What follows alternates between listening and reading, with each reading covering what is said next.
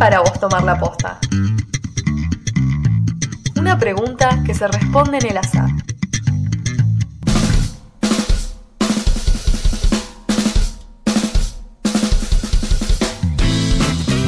Te invitamos a acompañarnos en estos minutos de aire y que vos también formes parte. Somos Tomar la Posta, el programa de los y las jóvenes por la memoria.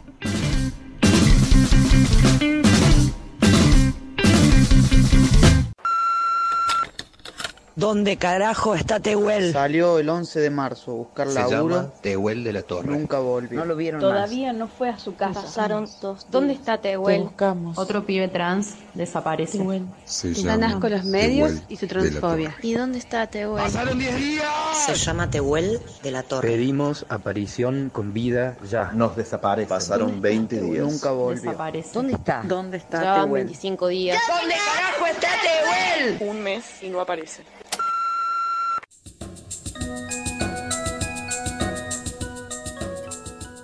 Buenas, bienvenidos a un nuevo programa de Tomar la Posta, el programa de jóvenes por la memoria y un programa más, un día más acá recordando y preguntándonos dónde está Tehuel y pidiéndole a todas las personas responsables de su búsqueda que se pongan las pilas, que, se, que acompañen a la justicia y que sepamos dónde está Tehuel, qué pasó con él y que los responsables terminen en la cárcel.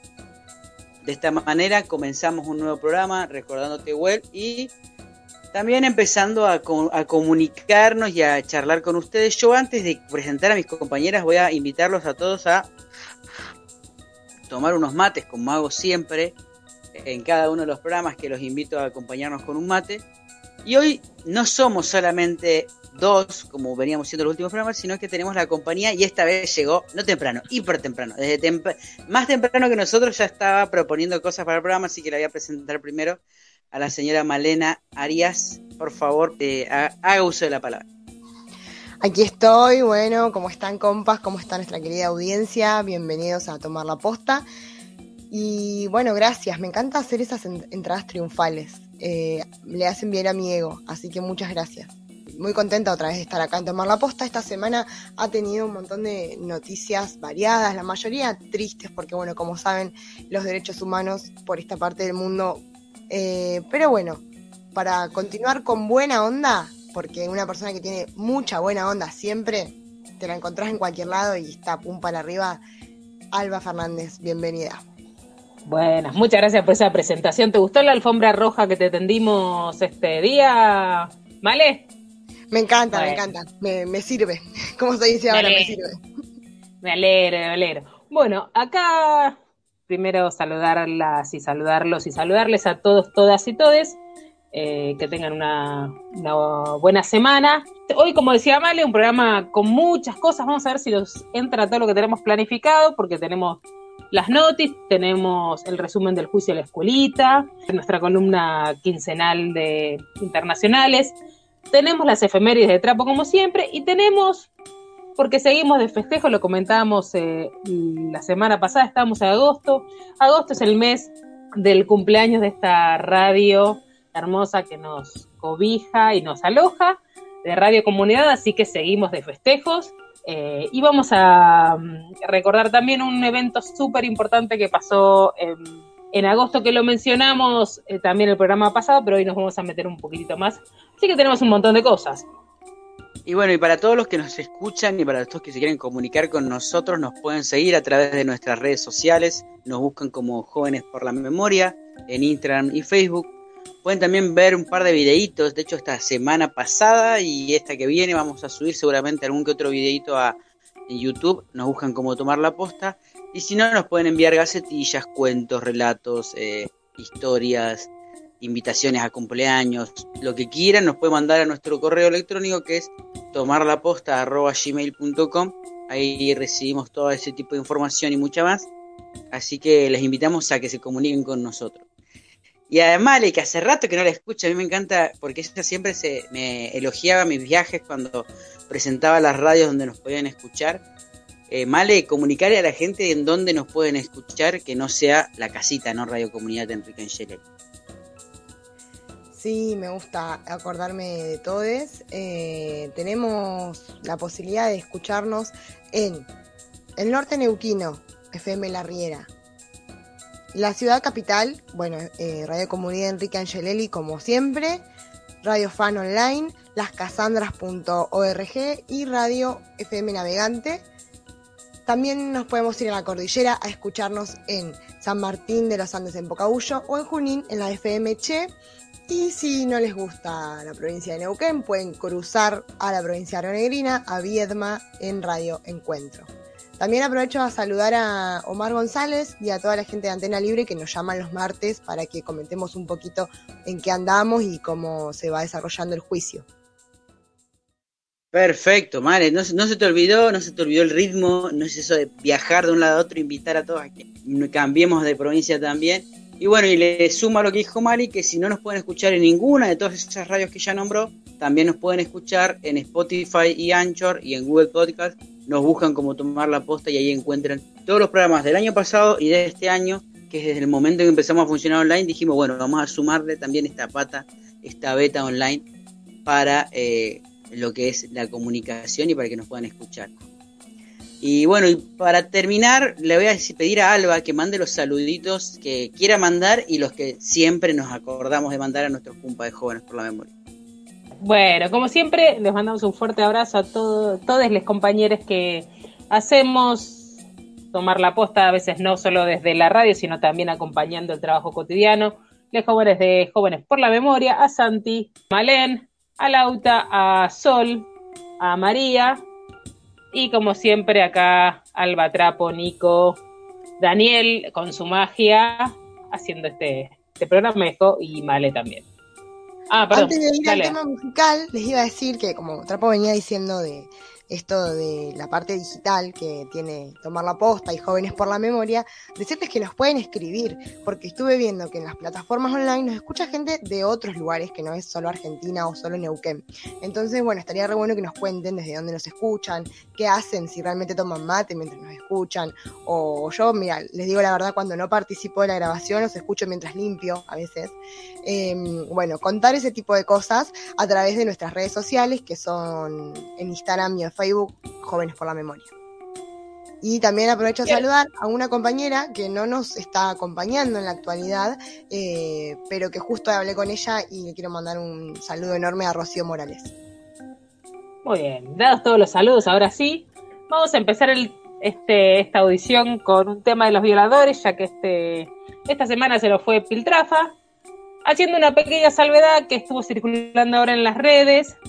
Eh, el nombre de la banda, que ahora nos nos choca un poco, pero tiene que ver con sus orígenes en el año 79, en plena dictadura militar, con la idea de los violadores de la Constitución. De ahí viene el nombre de los violadores, que ahora, 40 años después, los puede sonar medio, medio extraño, pero tiene que ver con esa, ese contexto histórico. Así que tenemos uno dos ultraviolento por los violadores.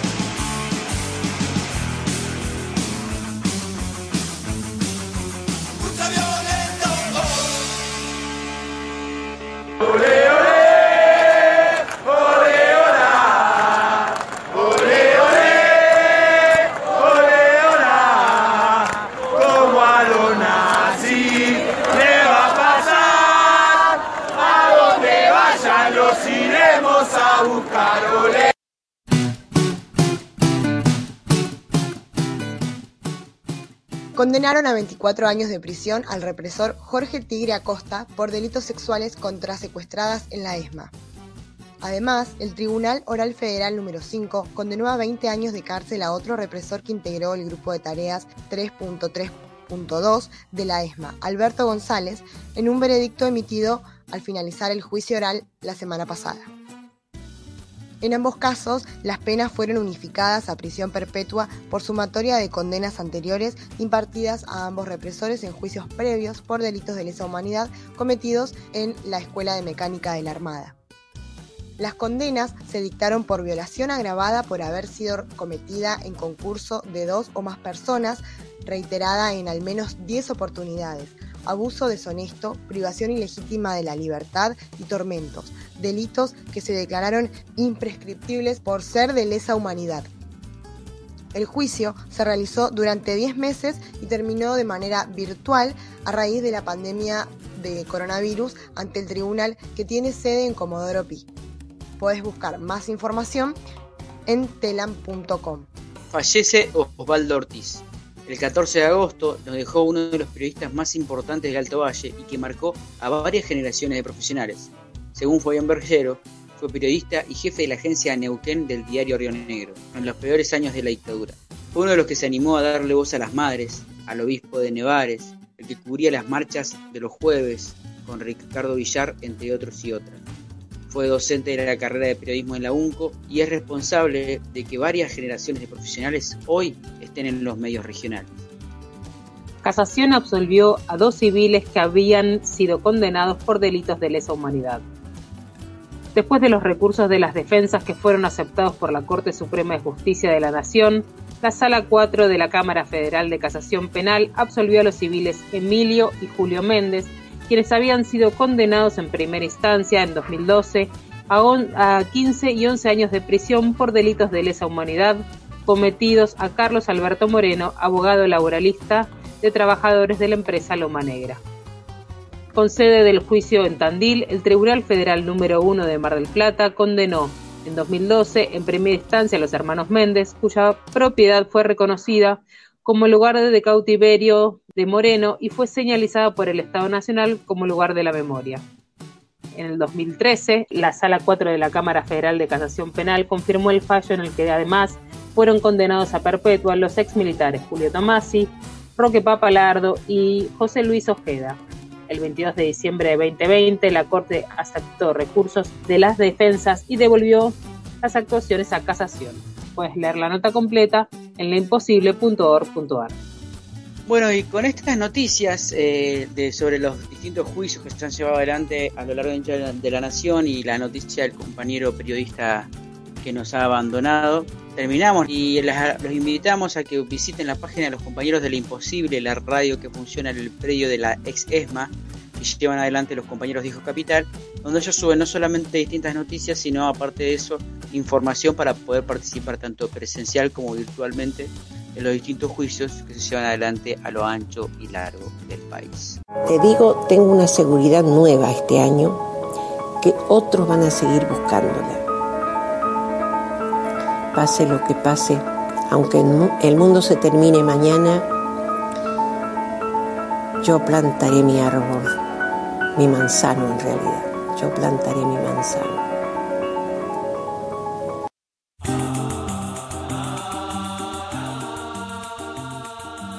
Bueno, ya que tuvimos un bloque de noticias breves, vamos a meternos un poco con nuestra columna de internacionales.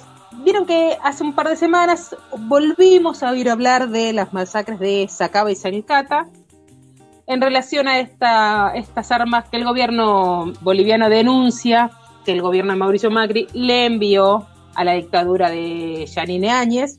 Y la propuesta era recordar un poquito de qué se tratan estas masacres. En 2016, Evo Morales, siendo presidente en su tercer mandato, va a hacer un, hacer un referéndum para preguntarle a, la población boliviana si querían que fuera reelecto o no. Y mm, Evo va a, perder ese, ese referéndum, pero después con un fallo del Tribunal Supremo y del Tribunal Constitucional van a avalar esa medida y Evo Morales se va a volver a presentar a las elecciones en 2020 para un nuevo mandato. Y lo que sucede es que en esas, en esas elecciones que se realizan el 20 de octubre, Evo Morales para ser electo presidente necesitaba ganar por más del 10% de los votos, de diferencia con el segundo y un más de un 40%. Y en el conteo que se hace ese mismo día, con el 80 y pico de las mesas escrutadas, eh, le va a dar una diferencia de 46 a 37, es decir, a favor de Evo, es decir, muy cerquita de lograr estos números. Esto va a generar que el día siguiente, el 21 de octubre, Mesa, que era el partidario, el oponente de Evo Morales, el, más importante, convoque una movilización denunciando fraude en las elecciones. El 22 al día siguiente algunas sindicales obreras van a proponer una huelga general indefinida y lo tercero que va a suceder es que la OEA, la Organización de Estados Americanos, bajo la dirección de Almagro, va a proponer, va a decir públicamente que hay graves que habían habido graves irregularidades en las elecciones bolivianas. Todo eso va a generar un clima de enrarecimiento eh, en la población y cuando el 25, después del conteo final, que da ganadora Evo Morales por un poco más de 10 puntos, por 47 a 36, y va a declarar a Evo Morales presidente, ahí sí eh, las protestas se van a hacer cada vez más masivas. El 2 de noviembre va a aparecer un tal eh, Luis Fernando Camacho va a ser el líder visible de estas manifestaciones. Y ahí se van a, suceder una serie de eventos. El 8 de noviembre se va a motinar la policía. Y lo, que pedían este, la oposición era unas nuevas elecciones. El 10 de noviembre Evo va a decir, bueno, está bien, listo, hagamos nuevas elecciones. Pero ahí ya la oposición no va a querer nuevas elecciones y le va a exigir la renuncia. Y después de que esa exigencia de renuncia sea por parte de las Fuerzas Armadas y de la policía, entre el 10 y el 11 de noviembre eh, Evo va a renunciar y en una maniobra un tanto, una maniobra fraudulenta porque no se sigue la línea de sucesión como debería seguirse, el 12 de noviembre Janine Áñez es proclamada presidenta de ese país. Por eso afirmamos que es un golpe de Estado porque no se sigue la línea sucesoria y el presidente renuncia por presiones. Hasta acá un poco el contexto de lo que sucedía en Bolivia, pero ¿qué pasa en Sacaba y Sencata? Más o menos para que tengamos una idea, eh, San Pedro de Sacaba es la capital de la provincia del Chapar, en el departamento de, Cochabamba. Es una ciudad con 172 mil personas, es una ciudad bastante, digamos, un poquito la mitad de lo que podríamos decir de Neuquén, que tiene una fuerte historia de protestas especialmente las protestas que se dieron contra la erradicación de las plantas de coca. Y eso por un lado se encata, eh, perdón, y Sencata va a ser una zona del Alto, eh, de la ciudad del Alto, que también va a tener una fuerte historia de movilizaciones, va a ser eh, el epicentro de eh, la guerra del gas en el 2003 y va a, mm, va a ser también el lugar de una masacre, la masacre de octubre se va a llamar, que hace destituir a Sánchez Lozada, que había sido el presidente. Esto acá tenemos a las dos ciudades, Sacaba y Sencata. Bueno, ¿qué va a suceder? ¿Por qué se llaman las masacres de Sacaba y Sencata? El 15 de noviembre, a apenas tres días de asumir Janine Áñez, eh, un grupo de cocaleros, simpatizantes del MAS, va a intentar hacer un, que estaba marchando, va a intentar entrar a Cochabamba y la policía los va a reprimir fuertemente. Eh, se calcula que hay al menos 11 personas muertas y 120 heridos. Hay que aclarar que todos estos son civiles y eso es importante aclararlo porque en general algunos diarios empiezan a hablar de enfrentamiento y cuando los muertos y heridos son solamente un lado, ahí podemos dudar bastante de, de este término enfrentamiento y ya pensar que había sido una, una represión policial. Justo ese día, el, el 15 de noviembre, después de estas masacres, Janine Áñez va a promulgar un decreto, el 4078, que va a eximir de responsabilidad penal a todos los efectivos de las fuerzas policiales. Es decir, que todas las represiones que se hicieran por parte de las fuerzas policiales, las fuerzas policiales no iban a tener responsabilidad penal. Esto va a ser el 15 de noviembre. Apenas cuatro días después va a suceder otro episodio también cuando un grupo de manifestantes está bloqueando una refinería de yacimientos petrolíferos fiscales bolivianos en, en el Alto. Y también la policía va a disparar contra los manifestantes. Nuevamente se calculan al menos 11 muertos y 78 heridos, todos ellos civiles. Y tal vez es interesante entender el dato que en ese mes de manifestaciones se calcula que hubo en Bolivia 34 muertos, es decir que dos tercios de estos muertos fueron, se produjeron estas dos masacres eh, de las que estamos hablando. Esto, había, esto pasaba el 19, el 22 va a llegar la misión de la Comisión Internacional de los Derechos Humanos a investigar y enseguida va la, la, la, Comisión Internacional va a decir, bueno, acá se produjeron masacres, de eso más o menos no hay duda, no hay nadie que diga, bueno, estas no fueron masacres. El gobierno, digamos, y el 24 se va a llegar a un acuerdo parlamentario que un poco va a pacificar, el acuerdo parlamentario que lo va a firmar el MAS, van a aceptar eh, esta presidencia de Áñez, por ponerlo de alguna forma, Áñez se va a comprometer a sacar una ley excepcional para la convocatoria de elecciones en 120 días. El 10 de diciembre la Comisión Internacional de Derechos Humanos va a decir que estas fueron masacres y las presiones internacionales va a hacer que Áñez el 28 de eh, noviembre, eh, dos semanas después, tenga que derogar este decreto que eximía de responsabilidad a las fuerzas policiales. Digamos, el gobierno de Áñez no tardó 120 días en llamar elecciones como había previsto en su ley, con acuerdo del MAS, sino que se tomó casi un año porque las elecciones fueron recién en octubre del año siguiente. Y cabe aclarar que en esas elecciones donde no se presenta Evo Morales, sino que se presenta Luis Arce Catacora, eh, si recuerdan los primeros, los primeros números eran 46 Evo Morales a 37 Mesa, esta vez la de los números van a dar 55,5 a Luis Arce Catacora y 28,83 a, eh, a Carlos Mesa. Triunfo que confirma nuevamente y reinstala la democracia en Bolivia y que confirma la voluntad de que el MAS gobierne en Bolivia.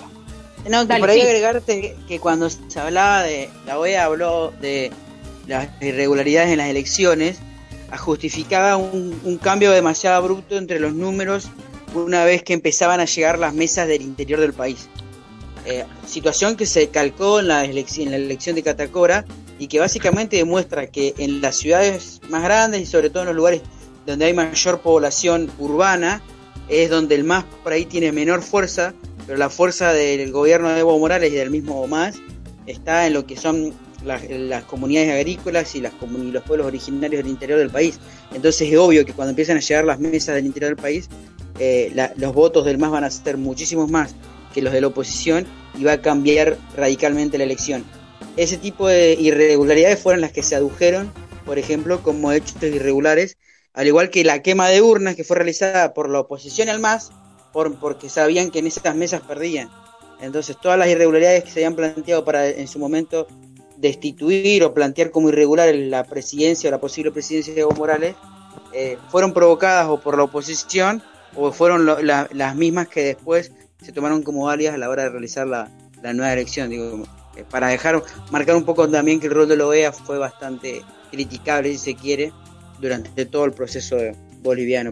Exacto, y justamente ahora acaba de caer la causa porque la digamos, una de la, Universidad de Salamanca en su estudio dice no hubo alteración de datos en esas primeras elecciones, las de octubre del 2019, por lo cual se acaba de caer esa causa donde se investiga un presunto fraude en las elecciones de 2019 que derivan en el golpe de Estado en Bolivia.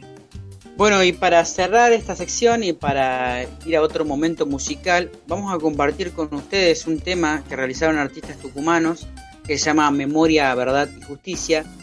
Y decidimos tomar este tema como una especie de regalo, si se quiere, o una especie de recordatorio que específicamente el 20 de agosto de 2008 comenzaban en Neuquén los juicios, eh, por lo que hoy nosotros conocemos como el juicio de la escuelita contra los, contra los genocidas de la, de la región. Hoy en ese marco queríamos aprovechar este tema, que es un tema hermoso que la gente de Tucumán hizo en memoria de, en memoria de los desaparecidos y sobre todo en, en reivindicación de la lucha por los juicios de lesa humanidad. Queremos invitarlos a escuchar este tema acordándonos y agradeciéndoles a cada uno de los que fueron parte de los distintos organismos de derechos humanos y que dieron la lucha para que hoy por hoy podamos tener juicios contra los genocidas de nuestra región. Ha soñado primaveras de un machito país, una justa patria nueva, un jardín. Esa noche en dictadura que cortaron tu flor, germinó tu dolor ese sueño de ideales ya no puede morir. Si torturan, se asesinan con fusil. Desde el pozo en lo de Vargas, desde el fondo del mar, volverán, volverán. Nuestros muertos nunca mueren, vuelven a construir una patria para todos un país. En la historia y en nosotros vuelven siempre a vivir treinta mil, un país.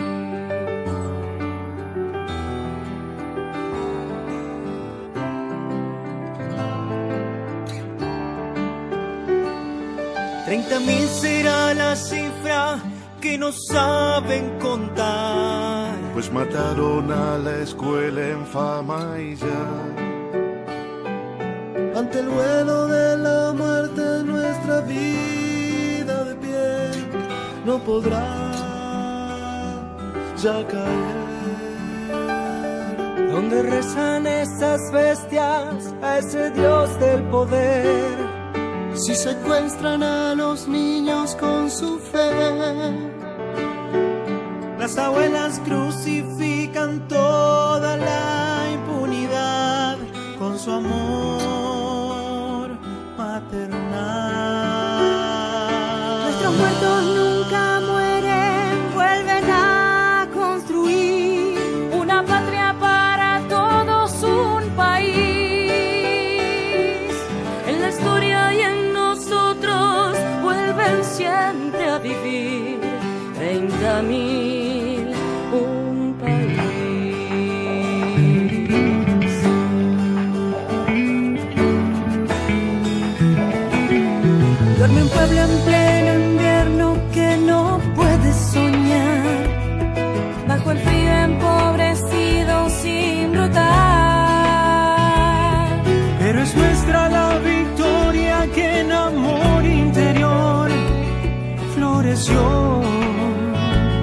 como un sol.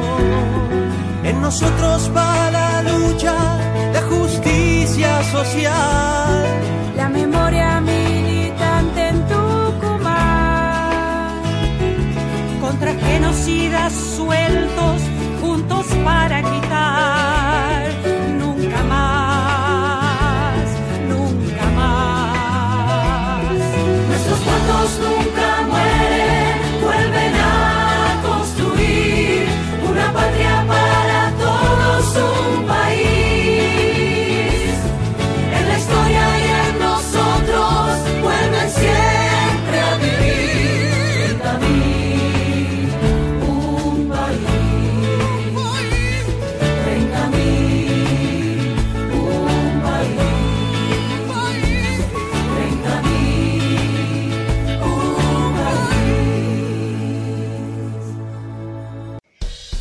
Los juzga un tribunal, los condena todo un pueblo. Resumen del séptimo tramo del juicio La Escuelita.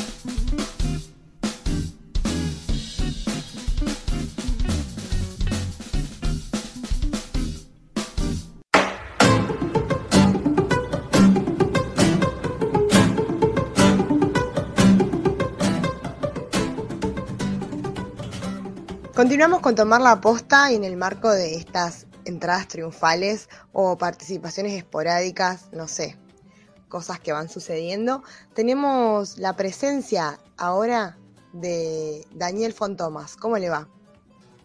¿Cómo les va, señorita Malena? ¿Cómo les va, com- cómo les va compas? ¿Y cómo le va a toda la hermosa audiencia de, de Tomar la Posta? Como siempre, un saludo muy especial a todas las radios que nos retransmiten, especialmente a nuestra alma mater, la gente de Radio Comunidad, quienes les mandamos un... Les mando yo ahora, yo solo, porque ustedes seguramente ya lo hicieron, eh, un saludo enormesísimo. Feliz de poder estar en el vivo y verles las caras, al menos por este medio. Nosotros también, compa, te extrañamos, extrañamos que tu participación, así que qué lindo poder tenerte en vivo un ratito y que compartas con nosotros todo el juicio, ¿no? Y yo quiero aclarar a la audiencia que no lo ve que Daniel se puso el traje literalmente para esta columna. Solamente voy a decir eso. Sí, podemos hacer este captura de pantalla si quieren para que la gente vea lo lindo que me queda el traje. lindo.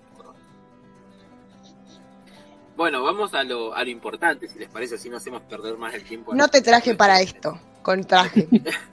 no te traje. cuac. ¿Era ese el chiste? Ay, no. Sí, sí, ese era el chiste, muy bien. Soy el, soy el peor. Bueno. Vamos a contar qué es lo que aconteció en la última audiencia de eh, la escuelita, séptimo tramo, último tramo además. Este, bien, entonces, eh, ¿qué es lo que tuvimos? Empezaron las testimoniales de la parte defensiva. Bien, toda la, la parte de la cual defiende a los acusados por los delitos de lesa humanidad en la región están presentando su testigo, sus testigos. Fue una audiencia bastante picante porque hubo dos grandes debates al respecto.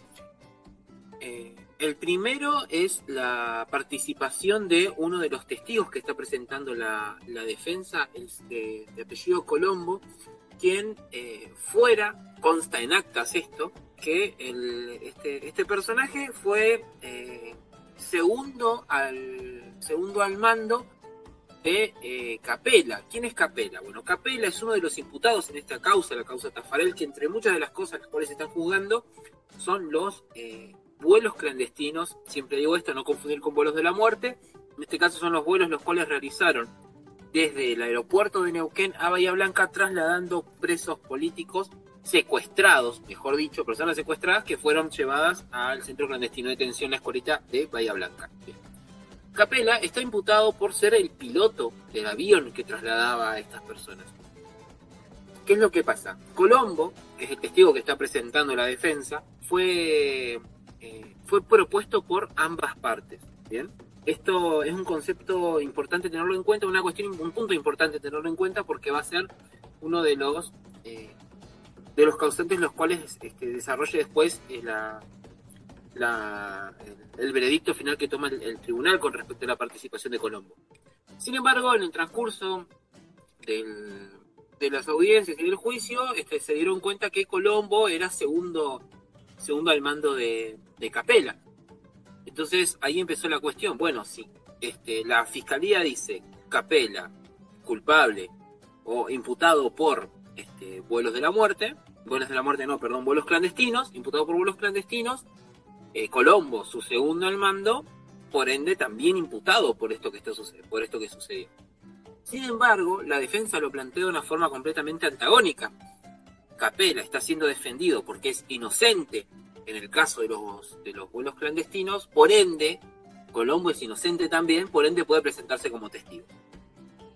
Entonces, esto incurrió en un debate, además Colombo fue llamado como testigo en el 2014 también, y esto incurrió en un, en un debate ahí mismo en la, en la audiencia, en el cual tuvo que tomar parte el tribunal, quienes decidieron que eh, Colombo, por la situación y el avance que está llevando el juicio adelante, y además porque la fiscalía en un primer instante estuvo de acuerdo con la participación de Colombo como testigo, que Colombo se presente eh, la próxima audiencia, que es el día, ya les digo que me fijo en el machete, el día 18. 18 de agosto continúan las audiencias testimoniales.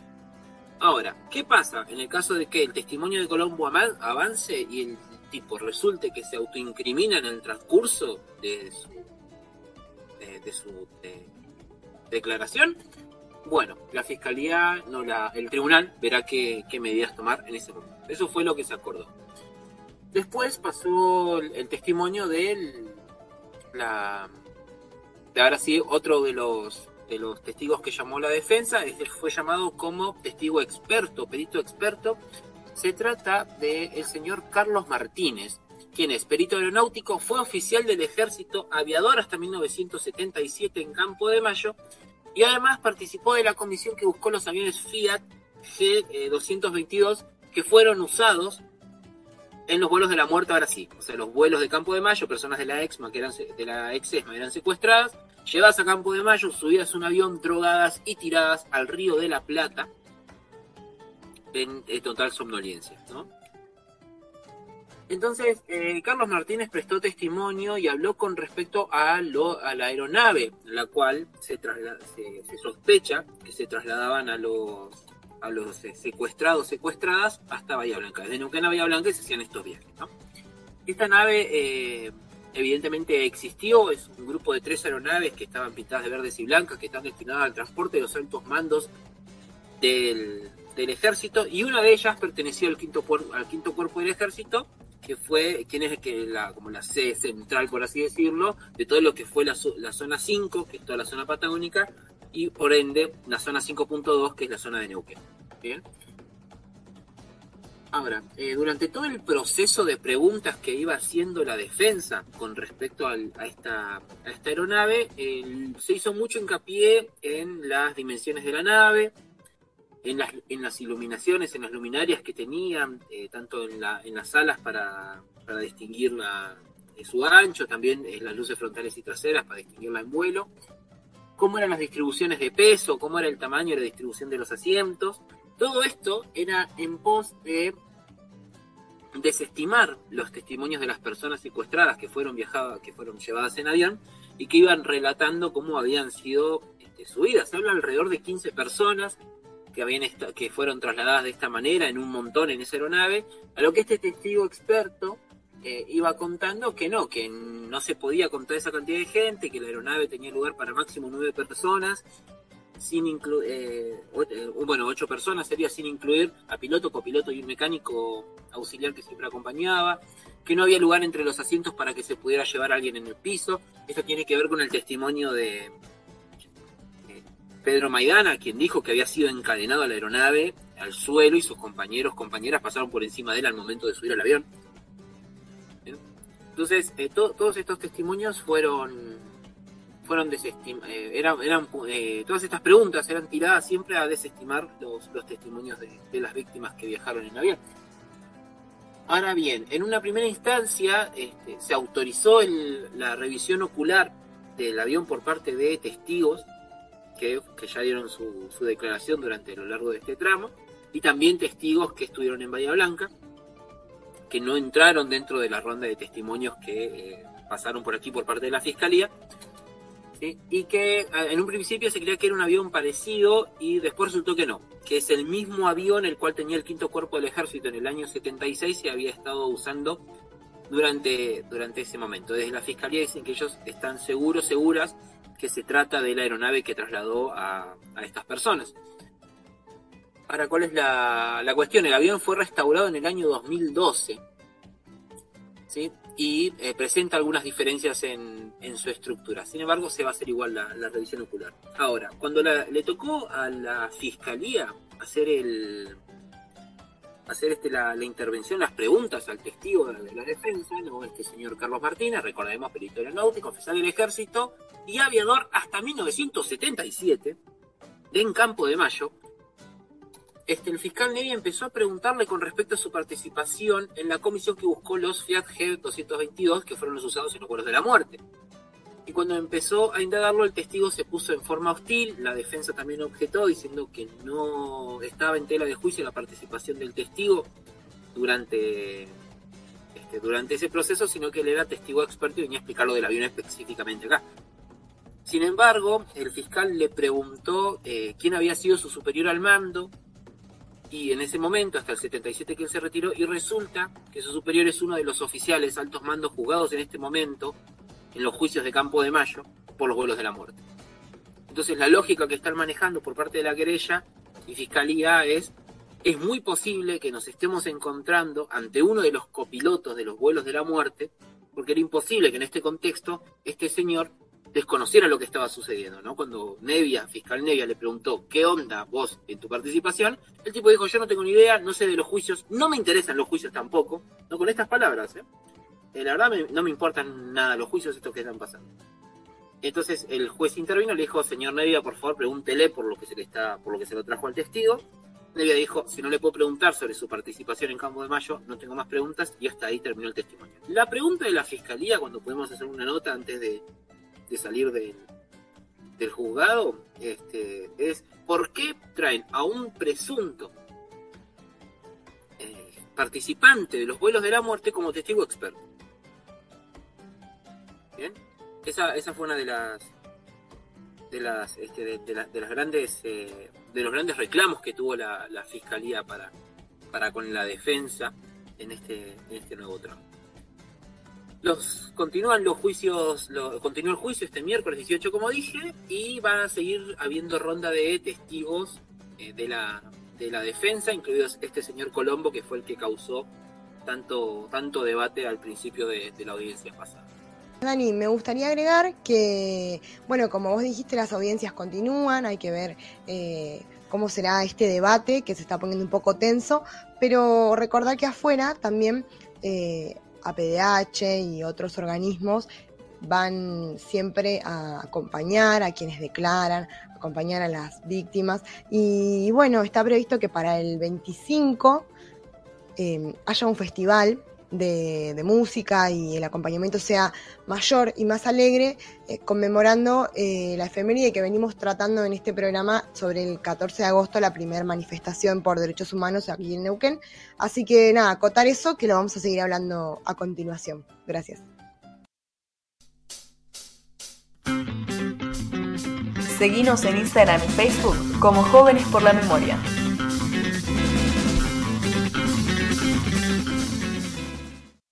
Bueno, como decíamos en el programa de hoy, vamos a estar volviendo a recordar la efeméride del 14 de agosto de 1980, porque bueno, fue un día muy importante aquí en Neuquén, muy frío también, eh, porque fue la primera marcha de organismos de derechos humanos aquí en Neuquén, eh, donde, bueno, personas que hoy en día son nuestras referentas, referentes, eh, se nuclearon ahí en frente a la gobernación, en la calle Roca de nuestra ciudad, para reclamar contra la dictadura cívico-militar, eh, como bueno, como una de las primeras acciones públicas ante, ante esta situación en la región.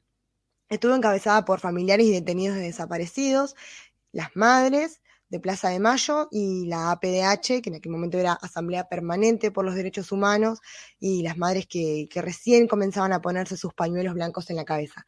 Eh, más o menos 20 personas estaban allí, en la puerta de la gobernación, como decíamos, pidiendo eh, justicia e información por las personas detenidas o desaparecidas.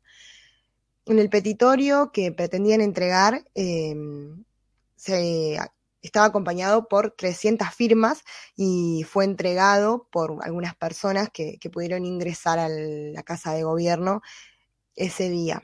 Em, mientras estas personas estaban adentro del recinto, eh, afuera, a quienes quedaron haciendo el aguante, como decimos ahora, les sacaban fotos, les pedían documentación, digamos que fue un amedrentamiento leve, pero se sintió esa presencia de las fuerzas, ¿no? Em, así que bueno, para recordar especialmente este momento, estuvimos hablando con las madres, con Lolín y con Inés, y también con Ana Rigoni. Vamos a escuchar primero a Lolín Rigoni, quien fue parte de la comitiva que pudo entrar a Casa de Gobierno a entregar ese petitorio. Después vamos a escuchar a Inés Ragni, que también nos cuenta lo que sucedía del lado de afuera. Y por último a Ana Rigoni, que en aquel momento tenía 16 años y bueno, nos cuenta con bastante frescura cómo fue ese momento. Neuquén, 14 de agosto 1980. Ansiedad, expectativa, quizás temor también sentíamos los asistentes a nuestra primera movilización porque desde lo alto de un edificio nos apuntaban con armas, pretendían callarnos. Noemila Brune, Oscar Rañi, Horacio Ventura y yo, Lorín Rigoni, fuimos los designados para entregar en mesa de entradas de la gobernación al gobernador de facto nuestro reclamo, aparición con vida. Lo que nos pidió siempre don Jaime, sin medir sus consecuencias, lo tuvimos coraje. Raúl Rodríguez, leal compañero, sacó la foto que testimonió aquel día. Recuerdo con muchísimo cariño a todos los participantes.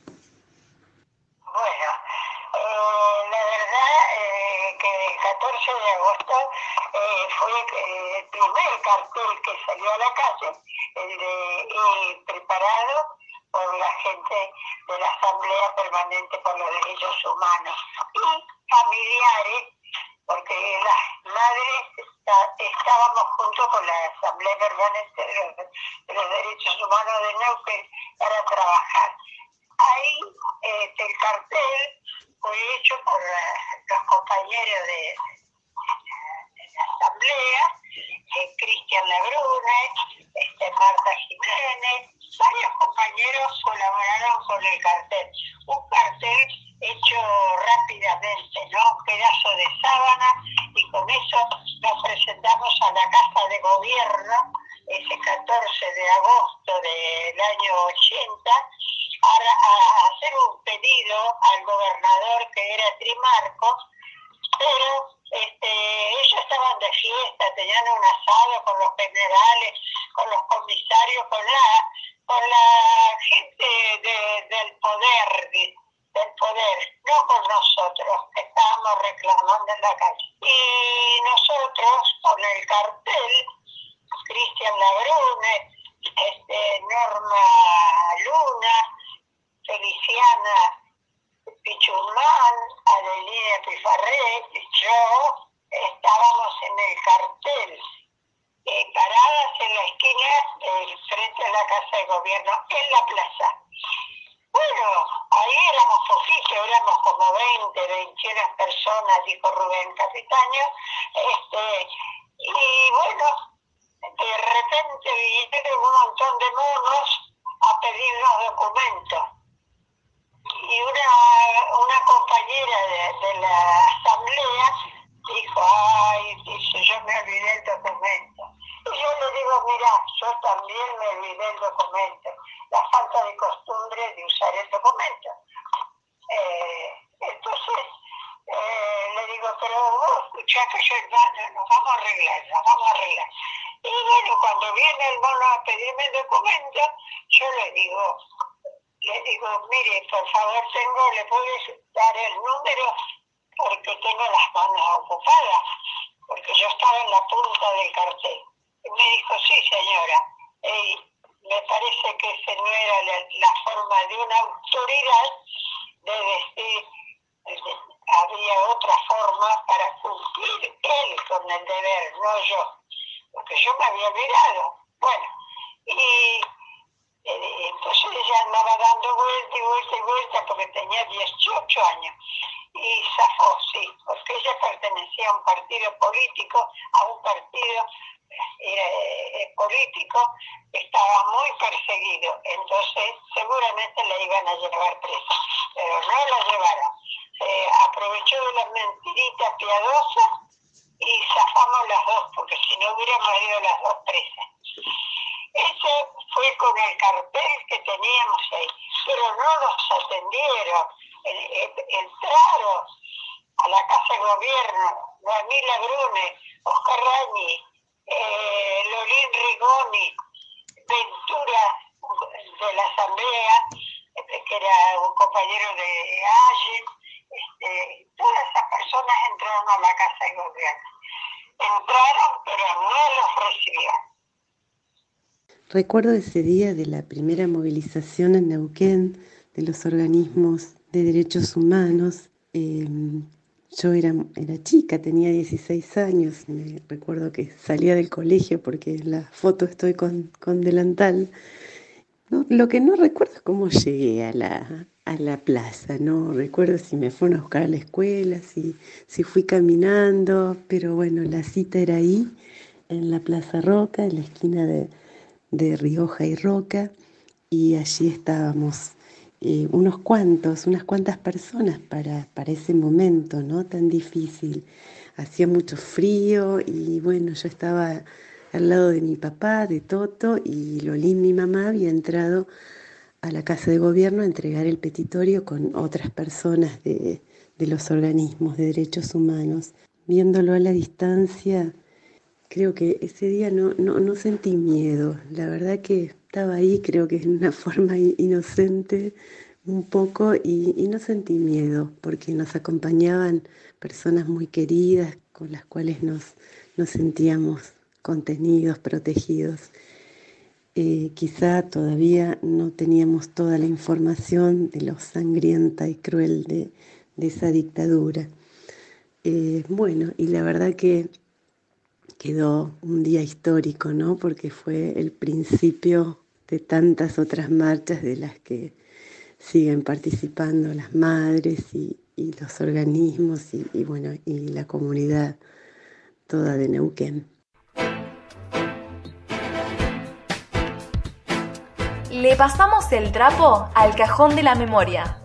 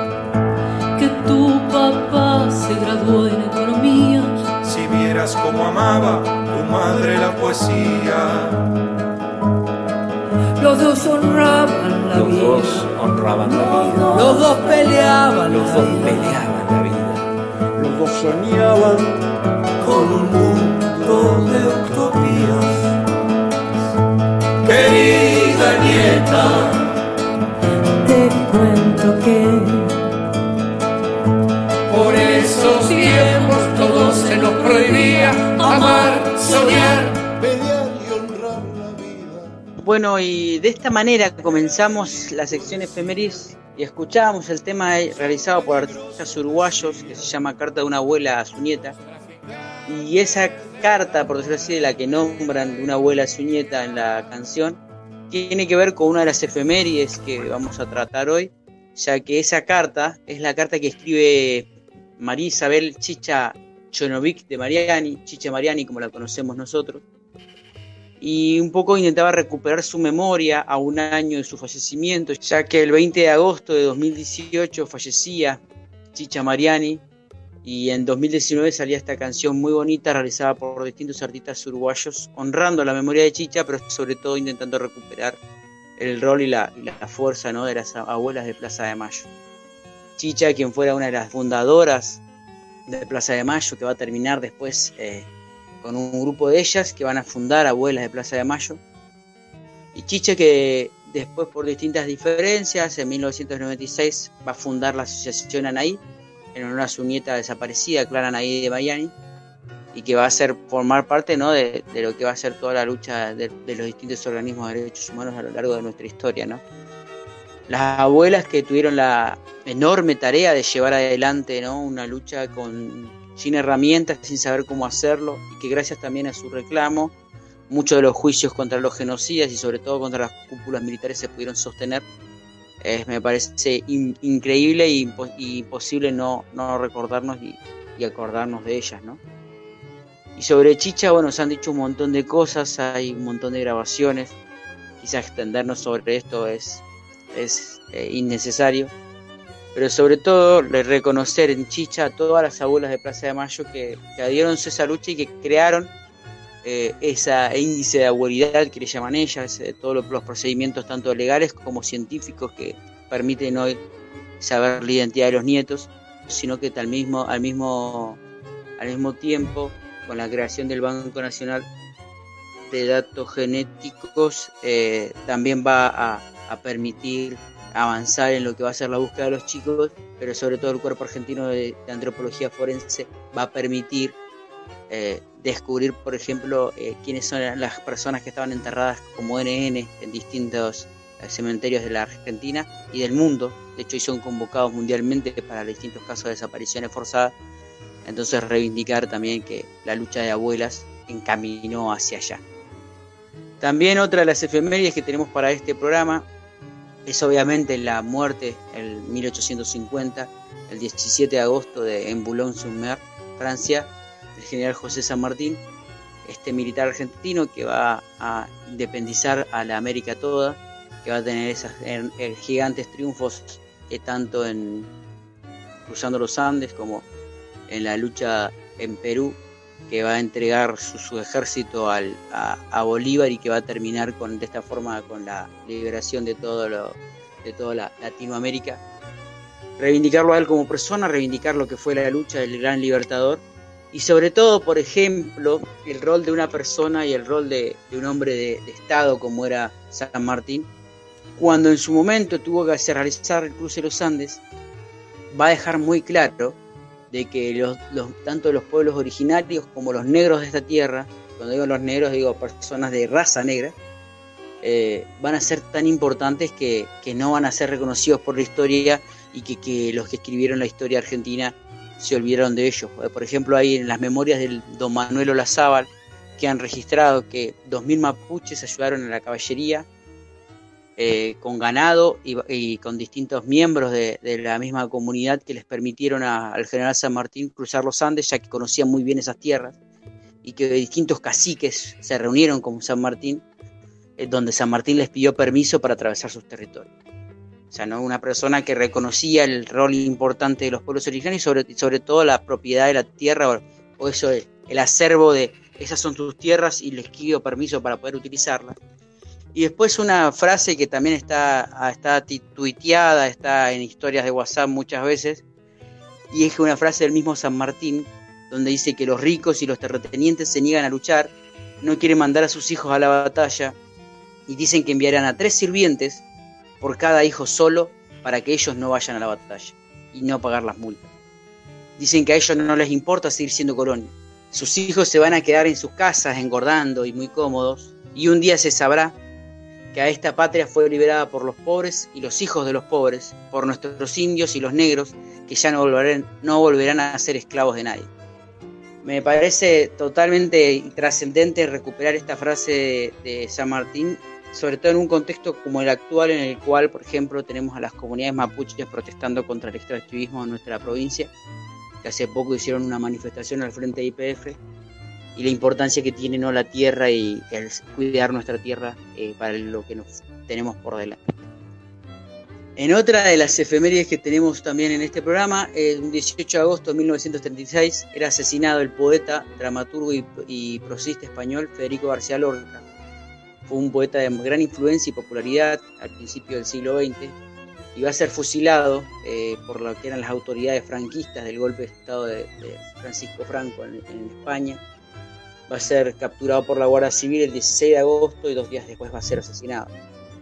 Las causas de su asesinato van a ser investigadas, van a ser debatidas, pero se sabe las distintas posiciones a favor de la República que él tenía y que de hecho había sido, eh, había sido miembro de los gabinetes de distintos intendentes en la zona donde él vivía eh, y de hecho en una inauguración de una biblioteca pública va a decir esa famosa frase de tráigame libros y más libros para que mi alma no muera, recuperando la, las palabras de Dostoyevsky cuando estaba encarcelado en Siberia, donde dice, no, pedía, no tenía pan, pero no pidió, no tenía agua, pero tampoco la quiso, sino que pedía libros y libros para que su alma no muera. Y en esa frase que va a ser recuperada por Lorca, recordarnos a esta, esta enorme figura de que era Federico García Lorca. Y después por ahí agregar que en 2015 se le recupera un informe policial, perdón, fechado en julio del 65, eh, basado en una investigación que se realizaba ese mismo año, donde se lo acusaba a García Lorca de socialista y de homosexual, básicamente, y esos fueron los motivos por los cuales eh, había sido eh, atacado y, y, había sido condenado a la muerte, ¿no? Además, bueno, de su, su pertenencia a, distintas logias masónicas y su pertenencia política no a la República. El 20 de agosto del 76 tenía lugar lo que se conoce como la masacre de Fátima, hecho conocido por la aparición de 30 cuerpos que fueron dinamitados en horas de la madrugada por un grupo de tareas del ejército en, la, en lo que fue la, la, localidad de Fátima en provincia de Buenos Aires. Vamos a, vamos a escuchar un pequeño informe que nos cuenta lo sucedido aquella noche. 20 de agosto de 1976, una gran explosión oscureció la ciudad y sacudió a la localidad de Fátima. El episodio se dio tras la llegada de los militares a un puesto de control caminero sobre la Ruta 9. Un hecho macabro era descubierto por un grupo de obreros, quienes encontraron restos humanos esparcidos en un radio de 100 metros por lo que el área fue cercada por los soldados para impedir el paso, mientras que a los reporteros gráficos se les habían secuestrado las fotos tomadas. Para no dejar evidencia del episodio, uniformados y personal civil recogieron los pedazos de los cuerpos dinamitados y los cargaron en un camión municipal. Según el parte policial, las víctimas habían llegado sin vida al lugar se trataba de 30 personas, 10 mujeres y 20 hombres, la mayoría de ellos adolescentes. Los cadáveres presentaban balazos en la cabeza, tenían las manos atadas y tiras de género sobre los ojos. Solo cinco personas fueron identificadas en ese momento. Inés Nocetti, Ángel Leiva, Alberto Comas y Conrado Alzogaray. El resto fue inhumado como NN en el cementerio de Presidente Derqui. Se abrieron dos causas, una relacionada con la masacre y otra debido a la pérdida de las fichas dactiloscópicas de las víctimas. Sin embargo, las causas se cerraron rápidamente. El hecho además formó parte del juicio a las juntas. Bueno, y ahí escuchábamos un poco lo, sucedido, ¿no?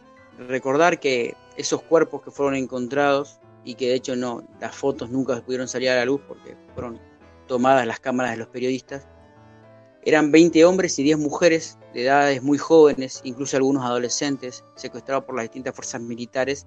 En 1985 la Cámara Federal porteña va a poder acreditar ese tipo de, de información, pero sobre todo, y ya que lo conectamos con una de las primeras efemérides, gracias al equipo argentino de antropología forense, va a conseguir establecerse la, identidad de los 17 asesinados en aquella masacre.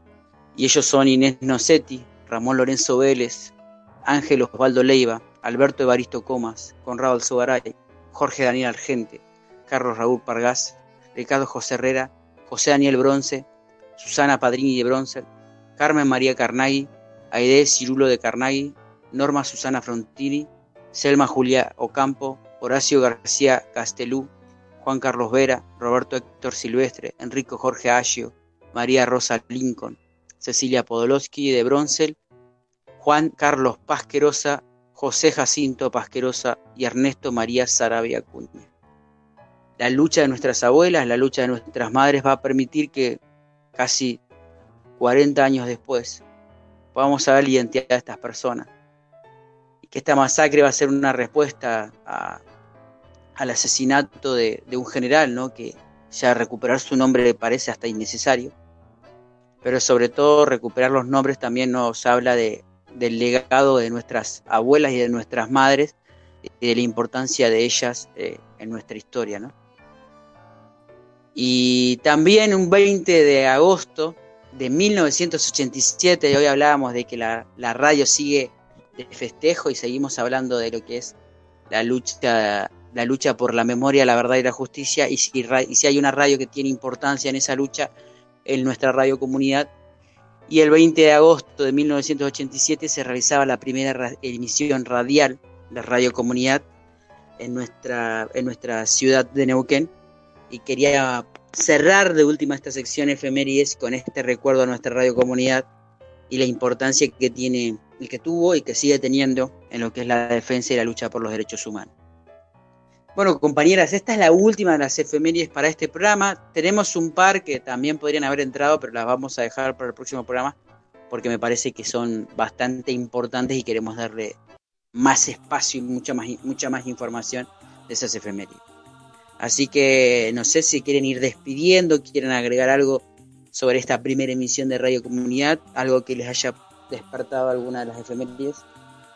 Yo aprovecho este cierre para nuevamente para celebrar la existencia de, Radio Comunidad, eh, tan necesaria cuando se creó en el 87 y tan necesaria ahora por todas estas cosas que venimos comentando eh, durante el programa estas noticias que fuimos repasando y estos eventos que fuimos este, trayendo trapo. Así que bueno, celebrar una vez más este, este medio de comunicación. Y con eso de paso aprovecho a despedirme. Bueno, muchas gracias compas eh, por las efemérides, por toda la, la, memoria, el recuerdo, como siempre decimos.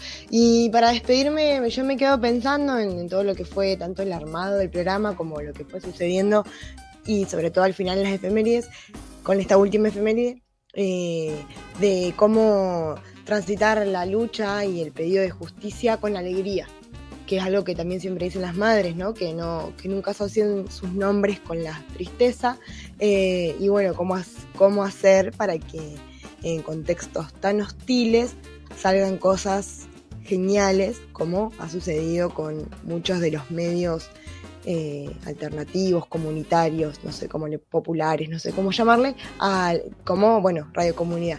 No sé si se entiende lo que quiero decir, pero digo, cómo dentro de, de todo el horror o las cosas que, que van sucediendo a nivel social y personal, podemos eh, tener una luz de esperanza y eh, habitarlas con amor, como bueno, siempre nos enseñan estas personas referentas en la lucha de los derechos humanos aquí en Argentina. Así que bueno, hasta la próxima.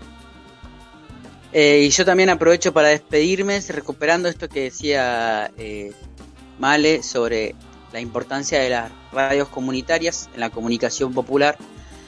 Agradecerles nuevamente a ustedes y a los compañeros de Radio Comunidad, a Magina, Pedro y a Gloria, y corporizando en ellos el saludo al resto de las radios, no solamente el compromiso con una lucha que ya lleva muchísimos años y que empezaron nuestras abuelas y nuestras madres y continuamos hoy de alguna manera nosotros, de la mano de ellos.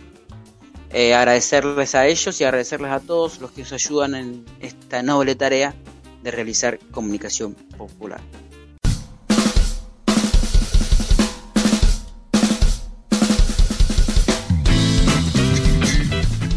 Hasta acá llegó Tomar la Posta. Gracias por acompañarnos. Podés buscar nuestros programas en Spotify y Ancho. Nos escuchamos la próxima.